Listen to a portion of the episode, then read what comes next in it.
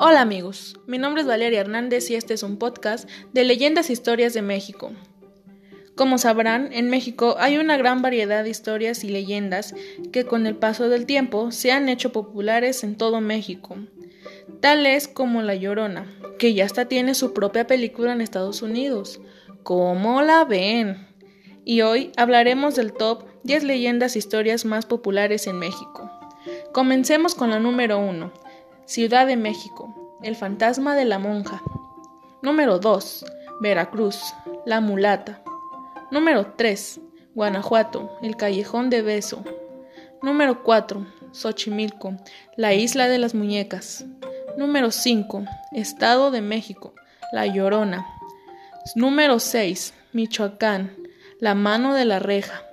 Número 7. Zacatecas, La piedra negra. Número 8. Oaxaca, La princesa Donaji. Número 9.